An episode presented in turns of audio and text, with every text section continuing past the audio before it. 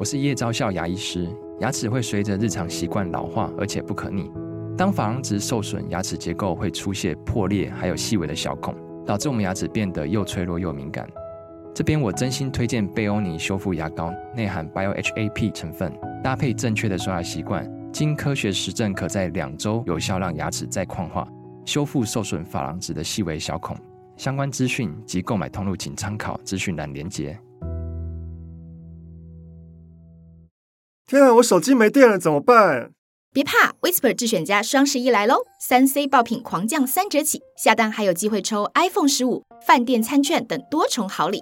不迷信大牌，严选新创潮品的 Whisper 智选家是全球新创三 C 的电商平台，主要代理并贩售包含蓝牙耳机、充电类行动电源。电竞类周边、智慧生活等新创三 C 品牌产品，为用户提供真正有特色且有技术优势的产品选择，还有专业的三 C 售前售后服务。你在高效办公、运动健康以及便捷生活的所有想象，都可以在 Whisper 智选家找到。本节目由生鲜食材科技出品。欢迎收听数位趋势酱子读，我是 K 大叔李学文，我是跨领域专栏作家王维轩 Vivi。哎，今天我们挑的一则专文是来自于这个财经新报哈，它的标题叫做“已经是第三位喽”。微软的执行长坦诚哦，放弃 Windows Phone 是错误的，是不是很有意思？嗯，好，开头他说啊，微软的这个执行长叫纳德拉嘛哈，他日前接受外媒访问的时候提到。微软当初放弃这个 Windows Phone，退出手机业务是错误的决定了哈。值得注意的是啊，这个纳德拉已经是第三位坦承这项错误决策的微软执行长。啊，那纳德拉在二零一四年接任微软的执行长，随后啊，仅仅约一年多的时间，微软就注销了以七十六亿美元收购 Nokia 手机相关的业务，把它注销掉。是纳德拉，他在接受 Business Insider 的访问的时候就坦诚了，微软退出手机业务这件事情本来可以做得更好。当他被问到他可能会后悔的战略错误或错误决定时，纳德拉呢随即就表示了，就是微软退出当时定义的行动电话业务。现在回想起来，我认为微软可以透过重新发明个人电脑、平板电脑跟手机间的运算类别。来让这个业务项目发挥它的作用。是，接着哦，他说微软哦也曾推出搭载 Android 系统的这个 Service Duo 和这个 Service Duo Two 啊这样子的一个手机，但是啊由于没有后续的产品哈，而且又缺乏这个软体更新，因此现在也尚未能确认哈这个 Service Duo 系列的一个未来。是纳德拉已经是第三位承认公司在行动业务上决策错误的微软执行长。微软的联合创办人兼前执行长比尔盖茨他也曾经表示哦，他有史以来最大的错误就是微软输给了 Android 系统。Google 是于二零零五年以五千万美元收购了 Android。Google 前任执行长 Eric 他也在二零一二年时承认。Google 起初的重点呢，就是击败微软早期推出的 Windows Mobile。是，那微软前执行长叫 Steve Ballmer 啊，他过去也曾对 Android 跟 iOS 的威胁反应慢半拍了。当时啊，他将所有的这个注意力都放在 Windows Mobile 上面。过去啊，也曾经嘲笑过 iPhone 哦，他说 iPhone 啊是世界上最昂贵的手机啊，对商用客户没有任何的吸引力。因为啊，iPhone 没有实体的键盘啊。是，但是其实这位 Steve Ballmer 他在二零一三年的时候也承认，他后悔当时没有早点关注手机。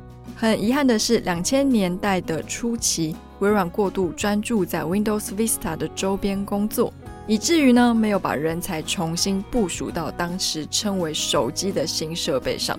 他也解释，这是他最后悔的事情。最后他说，不过微软在过去的十年间，还是有透过自己的方式在手机业务上琢磨，那就是不断更新它的这个 Phone Link 应用程式，好让 Android 手机或是 iPhone 得以连接到 Windows 作业系统中。而且微软也与三星有着密切的合作关系，以确保微软的行动 Office 应用程式可以预载于三星的智慧手机当中。讲到这里啊，科技大叔真的是还蛮有感触的了哈。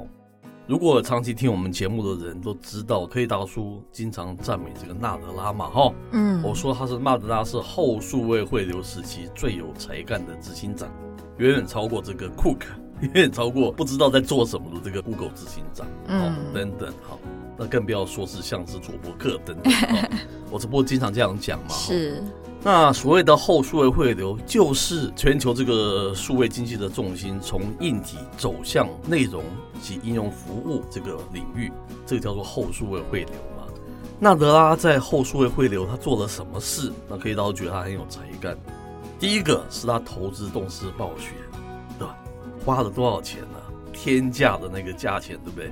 最近好像是通过了，还可以收购了。嗯，我刚才不是说吗？后数位会的代表就是数位内容还有应用服务。